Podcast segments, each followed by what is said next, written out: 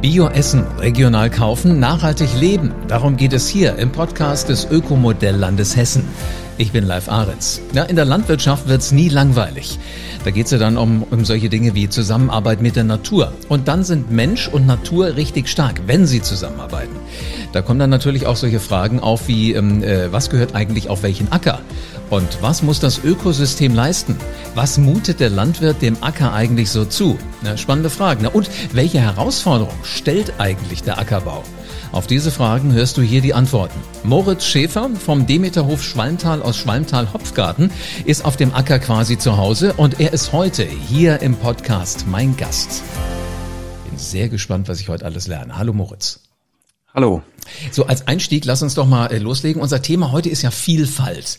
Ähm, wie vielfältig sind denn die Betriebszweige auf dem Demeterhof Schwalmtal, den du seit richtig zehn Jahren bewirtschaftest?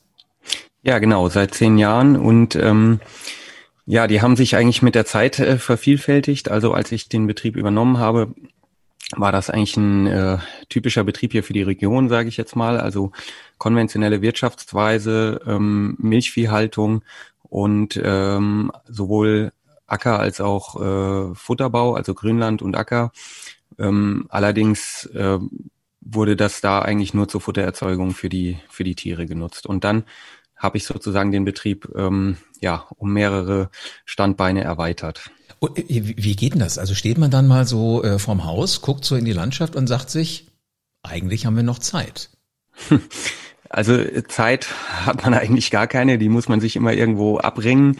Ähm, aber das, also das, das Grundinteresse, sage ich jetzt mal, sind eigentlich, äh, oder die Beweggründe sind eigentlich so zwei, folgen so zwei Grundsätzen.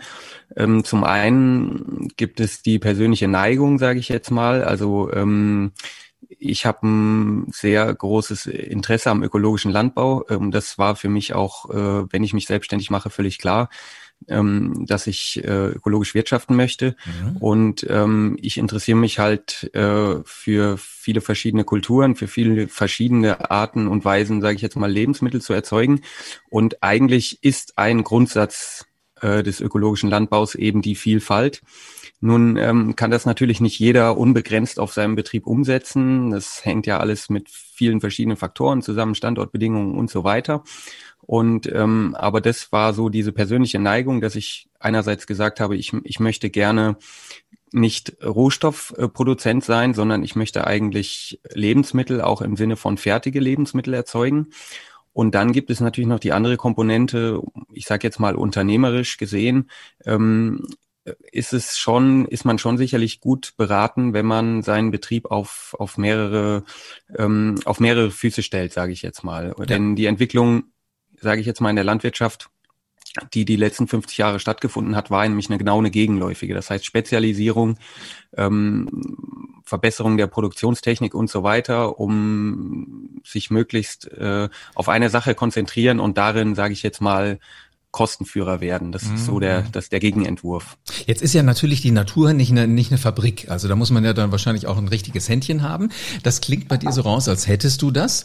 Ähm, lass uns doch mal gucken. Also heute in, in dieser Folge vom, äh, vom Podcast wollen wir uns ja auf äh, von den vielen Betriebszweigen, die du hast, auf den Ackerbau fokussieren. Ähm, so in den letzten Jahrzehnten ist die öffentliche Diskussion ja über die Zunahme von Monokulturen, du hast es gerade schon genannt, und äh, damit verbundenen einseitigen oder sagen wir mal kurzen Fruchtfolgen immer wieder ein aktuelles Thema. So Monokulturen, also der großflächige Anbau von einer einzigen Ackerkultur, sind ja auf maximale Erträge ausgerichtet, klingt betriebswirtschaftlich sinnvoll und bieten daher wenig Lebensraum und äh, Nahrungsangebot für ja andere Tier- und Pflanzenarten. Aber das braucht man ja alles. Trifft dies auf eine kurze Fruchtfolge, also auf eine enge Abfolge weniger Hauptkulturen wie Mais äh, oder Getreide, dann wiederholt sich dieses einseitige Angebot ja in der Landschaft. Jetzt im Ökolandbau, also das, was du machst, sind Fruchtfolgen ja durch den Verzicht auf chemisch-synthetische Düngemittel zwangsläufig wesentlich weiter. Ähm, wie sehen bei dir die Fruchtfolgen aus und was sind die Konsequenzen vor allen Dingen daraus? Ja, die, die Konsequenzen sind eigentlich relativ vielfältig, würde ich sagen. Also mh, die typische Fruchtfolge, wie sie teilweise, ja, sage ich jetzt mal, konventionell auf die Spitze getrieben wurde, die ist nur zwei bis dreigliedrig. Das heißt, sie, sie hat eigentlich nur zwei bis drei Früchte. Ähm, also zwei, das wäre dann wirklich das Extrem, beispielsweise ähm, Weizen, Weizen und äh, Mais oder Weizen, Weizen, Zuckerrüben in, in besseren Gegenden. Und ähm, das würde bei uns, also im ökologischen Landbau, allein von der, sage ich jetzt mal, guten fachlichen Praxis her schon gar nicht funktionieren. Also wenn wir so eine Fruchtfolge etablieren würden, dann würden wir massiv Probleme mit, ähm, mit Unkräutern bekommen ähm, und auch äh, den Boden auslaugen, weil wir gar nicht in der Lage sind, diese, diesen Nährstoffbedarf nachzuschieben. Das heißt, die Fruchtfolge ist per se schon mal vielfältiger durch den Ackerfutterbau. Das äh, bedeutet, dass die, dass die Fruchtfolge eben anfängt mit einem zum Beispiel Klee oder Luzernegras. Das hat mehrere positive Effekte. Einerseits habe ich eine Bodenruhe, also ich, ich, ich habe das quasi angesät und dann lasse ich das zwei Jahre in Ruhe. Ähm, damit bereinige ich sozusagen meinen Acker, auch mache ihn auch unkrautfrei und reichere ihn mit Nährstoffen an und habe natürlich ein ganz hochwertiges Futter für meine Tiere, denn das ist ja sozusagen da spielt ein Betriebszweig natürlich ähm, für den anderen auch eine Rolle. Mhm. Und ähm, ich, ich persönlich habe jetzt meine Fruchtfolge auf circa neun Jahre ähm, ausgedehnt. Das heißt, äh, wenn man jetzt so will, nur alle neun Jahre ungefähr steht dieselbe Kultur auf dem Acker und noch nicht mal das. Also es steht, sage ich mal, eine, es muss nicht dieselbe sein, es kann auch eine ähnliche sein, der Pflanzenfamilie oder ähm, und ähm, damit habe ich halt ähm, ja ein, ein sehr hohes und vielfältiges Angebot quasi an Biodiversität. Wahnsinn. Und auch ganz wichtig ist, äh, also ein Fruchtfolgeprinzip ist, ich wechsle immer zwischen Winterung und Sommerung. Ah, okay. Aber sag mal, wie, wie hält man denn da den Überblick? Also ich, ich stelle es mir halbwegs nachvollziehbar vor, wenn du weißt immer, was du an Dingen wo findest. Jetzt äh, wechselt das ja mal so. Das heißt, äh, dieses Jahr fährst du in die Richtung, um äh, was zu ernten. Nächstes Jahr musst du in die andere Richtung fahren. Ähm, wie kriegt man das hin? Oder ist das einfach in der DNA von, von dir, Moritz, einfach so mit drin?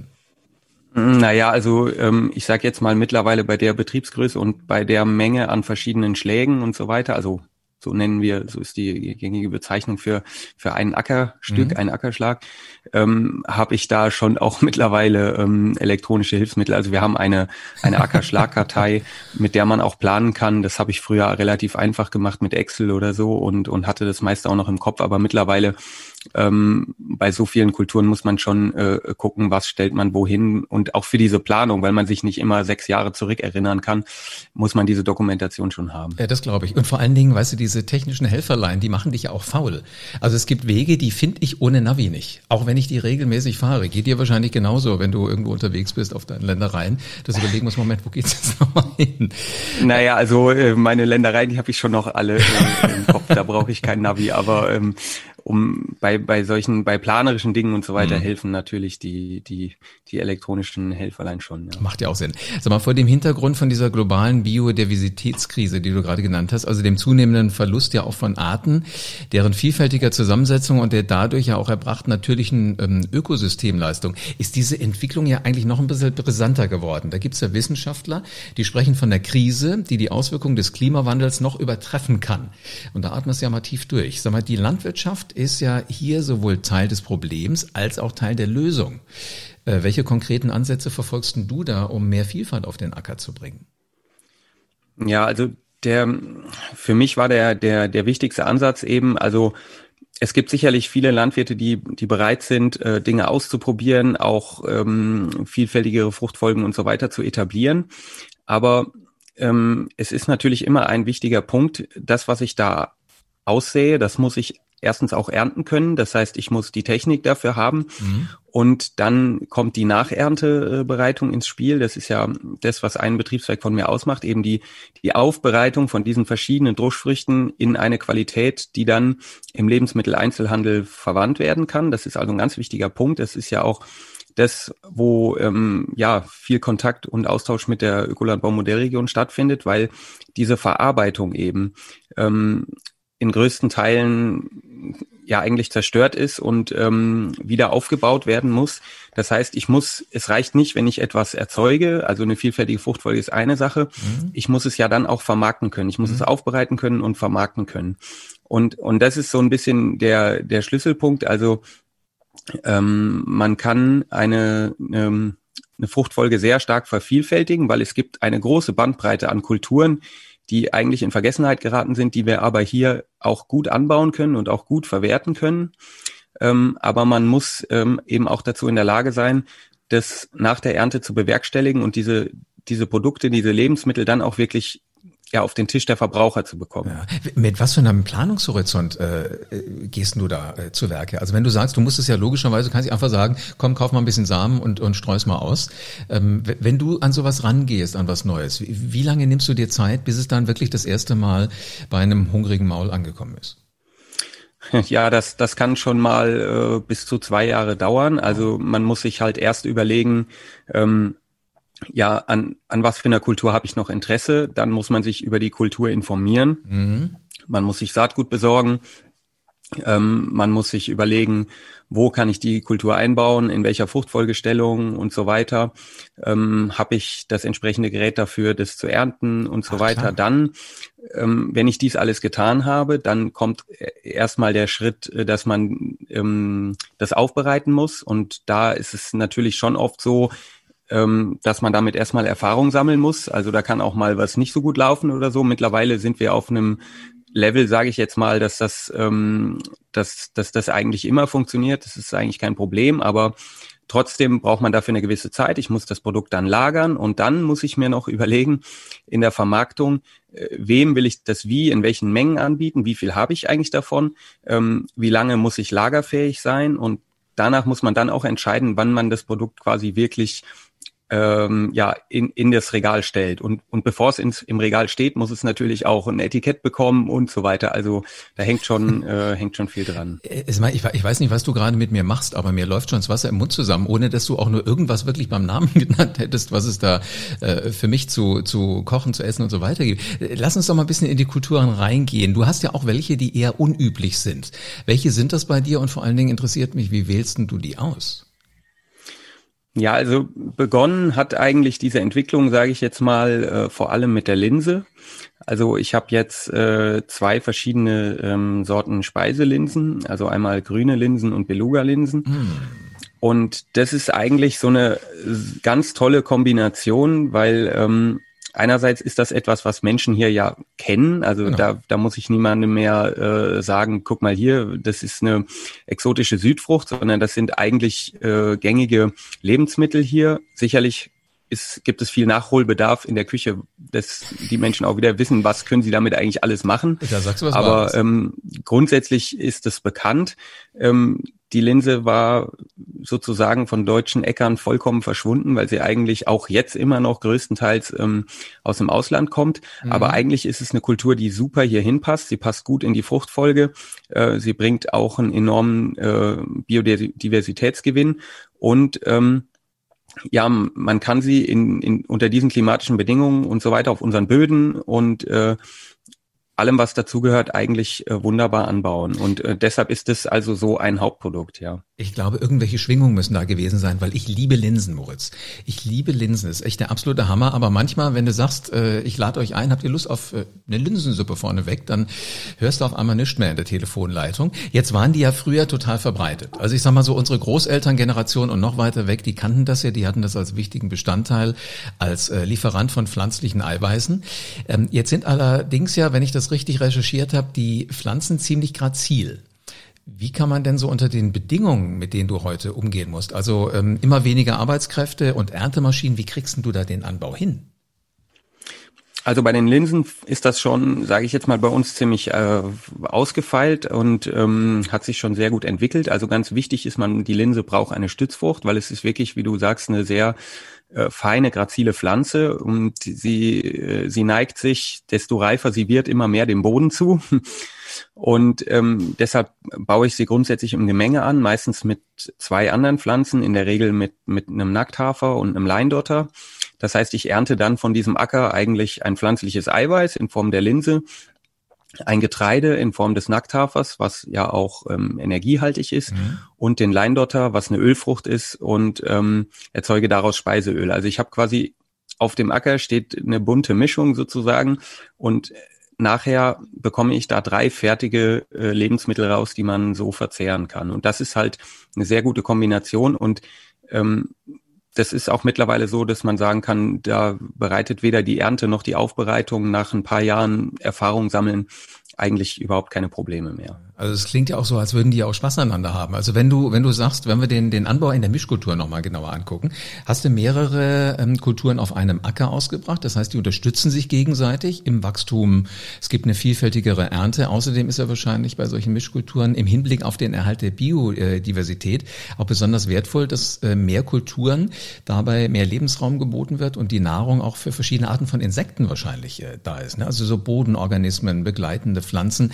Ähm, diese sind ja wiederum alle indirekt auch mit weiteren Arten, zum Beispiel mit Vögeln irgendwie verbunden. Wie sieht denn das bei dir auf dem Acker aus? Was kannst du da beobachten?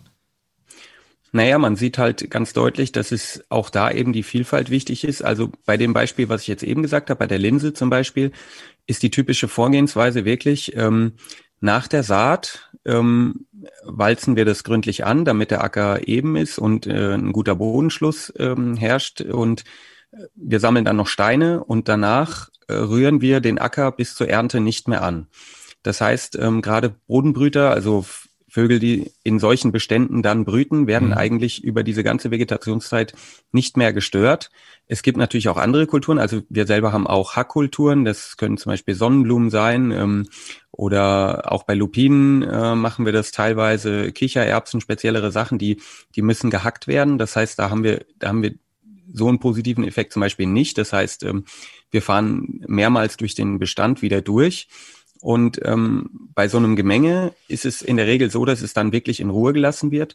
Und ähm, dann habe ich wieder ein zusätzliches Jahr in der Fruchtfolge sozusagen, wo ich einen Bodenbrüder beispielsweise ja in, sein, in seiner Brut einfach nicht störe. Genial. Sag mal, spricht sich das dann auch rum unter den, unter den Vögeln zum Beispiel, dass die bei dir in Ruhe bruten können?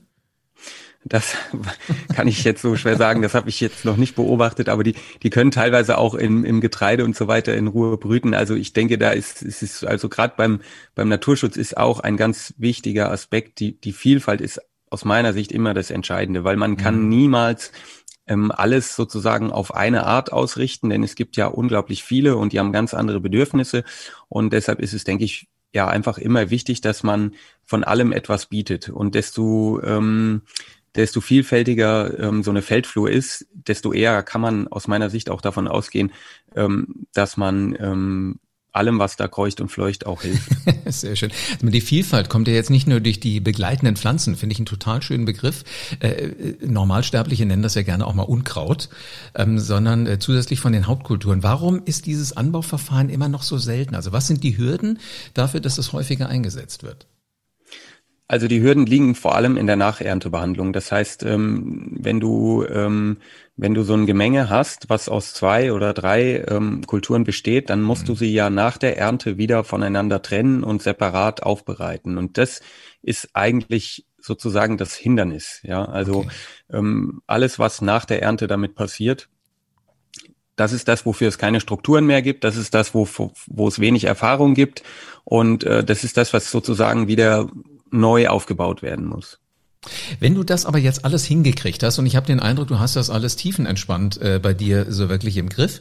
Also nach den Herausforderungen im Anbau von diesen hochwertigen Erzeugnissen müssen die ja auch noch an den Mann, an die Frau und so weiter gebracht werden. Was hast du dabei so für Erfahrungen gesammelt? Wo liegen da die großen Hindernisse in der Verarbeitung, in der Vermarktung? Was sind so deine wichtigsten Erkenntnisse für die Kolleginnen, die sich äh, ein Vertriebsnetz aufbauen wollen? Ja, das ist äh, nicht so einfach zu beantworten. Also einerseits ähm, ist das ist die Direktvermarktung, was auch ja mittlerweile einer von unseren Betriebszweigen ist und auch sich immer weiter ausweitet, eine sehr schöne Sache, weil man einerseits auch Rückmeldung von ähm, von Verbrauchern bekommt. Ja, das darf man nicht mhm. vergessen. Das ist für Landwirte ja was sehr Schönes und Wichtiges. Also wir bekommen teilweise mittlerweile einfach E-Mails, wo jemand sagt, ich ich habe ähm, dies oder jenes von euch äh, da und da gekauft und ähm, finde das ganz toll und finde das schön, dass ihr das macht und weiter so. Ja, das ist also was, was ja normalerweise in einem, in einem Alltag von einem Landwirt gar nicht vorkommt, sondern eigentlich äh, mehr es wird viel kritisiert über andere äh, Kanäle. Viele Landwirte fühlen sich irgendwie in ihrer Arbeit nicht äh, respektiert und so weiter, obwohl ähm, ja sie arbeiten wie die Tiere und äh, viel gesellschaftliche Kritik ernten. Also das ist also ein, auch ein positiver Aspekt von der Direktvermarktung. Auf der anderen Seite macht sie natürlich auch sehr viel Arbeit. Also wir, wir haben zwar die Wertschöpfung bei uns auf dem Betrieb, aber wir müssen ja trotzdem diese Arbeit dann auch alle leisten. Mhm. Ähm, Und man muss natürlich schon eine Bereitschaft dazu haben, ähm, sich mit dem Thema auch zu befassen, weil man ja dann auch wirklich in der Situation ist, okay, was wird, was wird vielleicht gebraucht? Wo kann ich das vielleicht äh, absetzen? Und wenn ich es äh, irgendwo absetzen kann, wie organisiere ich sinnvoll und auch ökologisch effizient und so weiter, einen Transport und all solche Dinge. Also es ist ein, ein relativ komplexes äh, äh Themenfeld, wobei ich denke, desto besser sich jetzt auch in Zukunft auch mit einer Ökolandbaumodellregion zum Beispiel sich auch Vertriebs- und Vermarktungswege regional ähm, ja die wieder aufgebaut werden, sich verbessern, wird das sicherlich auch einfacher das für, ähm, für andere Kollegen. Äh, sag mal, wenn, wenn da jetzt jemand schon eine E-Mail schickt, ähm, äh, nutzt du sowas dann auch? Also antwortest du drauf oder, oder hast du sowas wie ein Newsletter, den du solchen Menschen dann auch schickst und sagst, hör mal, es gibt noch mehr als nur, also bei mir wäre es wahrscheinlich die Linse, die ich lobpreisen würde bei mhm. dir, wo du sagst, hör mal, wir haben auch noch das und das und das und das oder äh, freust du dich einfach nur darüber, dass du so eine E-Mail gekriegt hast? Ja, beides. Also wir, wir antworten dann schon darauf, weil es ist ja jetzt nicht so, als wenn wir da 20 am Tag bekommen würden. Und ich habe eine sehr gute Mitarbeiterin auch im Büro, die auch sich mit um die Vermarktung kümmert und mhm. so weiter. Und ähm, dann antworten wir da drauf und bedanken uns. Ähm, und ähm, klar versuchen wir dann auch also über ja unsere Homepage und so weiter auch auch Menschen weiter zu informieren und so. Aber viele tun das auch von sich aus schon. Also ich sage jetzt mal, das ist ist ja heutzutage relativ gängig, dass wenn jemand irgendwas in der Hand hat äh, und da steht eine, eine Homepage drauf oder so, dann nimmt er sein Smartphone und guckt sich das an oder so. also genau. Sag mal, Moritz, du hast deinen Betrieb jetzt in zehn Jahren erfolgreich und vielfältig aufgestellt. Wenn du jetzt nur mal, äh, solltest du Zeit haben, dich zurücklehnst und ein bisschen träumst, was bringen die nächsten zehn Jahre für dich, für deinen Betrieb, für die Ökobranche in Hessen und vielleicht auch sogar darüber hinaus? Ja, also ich denke, das ist ähm, die Entwicklung, die ich jetzt angefangen habe, die ist ja noch noch lang nicht am Ende, sage ich jetzt mal. Also wir sind eigentlich permanent dabei, an allen möglichen Dingen noch zu feilen.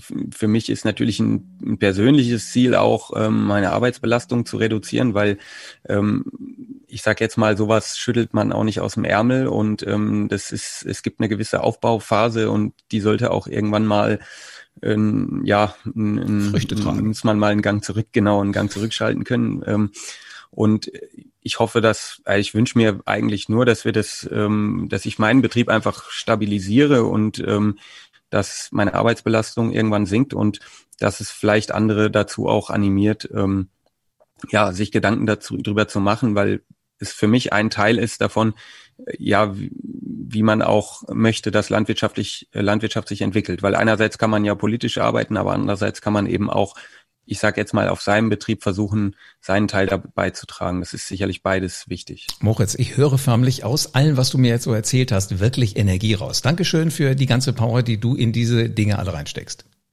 Gerne. Moritz Schäfer vom Demeterhof Schwalmtal aus Schwalmtal Hopfgarten. Er ist auf dem Acker zu Hause, was man da alles wissen kann. Ich finde es faszinierend. Solchen Leuten höre ich gerne zu. Weite Fruchtfolgen und Mischkulturen erhöhen die Diversität im Anbau und sind damit ein aktiver Beitrag gegen die Biodiversitätskrise. Vielfalt auf dem Acker ist aber mit Herausforderungen verbunden, das haben wir gerade gehört, aber scheinbar lohnt sich's und offensichtlich macht es auch Spaß. Und vor allen Dingen wir profitieren davon, weil die Ernte steckt dann voller Potenziale deinen Themenwunsch. Wenn du noch mehr von Menschen wie von ihm hören möchtest, bitte unbedingt an uns schicken. Einfach in den Show Notes auf die Mailadresse klicken und schon kannst du deine Frage herschicken. Ich bin gespannt, was du noch wissen willst. Und dann hörst du hier im Podcast die Antworten von Menschen aus der Praxis, also LandwirtInnen, VerarbeiterInnen, VermarkterInnen. Die wirst du alle kennenlernen und ihre Perspektive hören.